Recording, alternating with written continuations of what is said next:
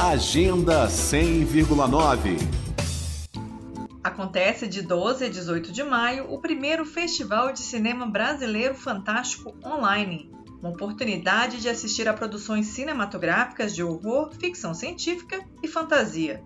O evento vai exibir longas e curtas metragens divididos em três mostras: retrospectiva, realizadores fluminenses e inéditos no Brasil, além de lives, sessões comentadas e uma masterclass. São 41 produções brasileiras, entre longas e curtas metragens, produzidos entre 2013 e 2021. Entre eles, as produções brasilienses A Melhor Versão de Mim, de Cálio Aquiles, e O Radar, de Marisa Mendonça.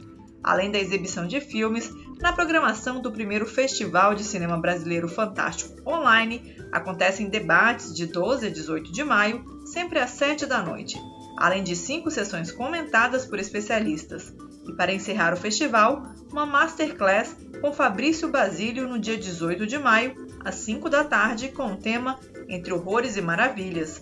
Duas tendências do cinema brasileiro fantástico contemporâneo. O primeiro Festival de Cinema Brasileiro Fantástico online é gratuito e acontece de 12 a 18 de maio. Toda a programação está disponível no site festivalfantástico.com. O projeto conta com recursos da Lei Aldir Blanc. Greta Noira para Cultura FM. Agenda 100,9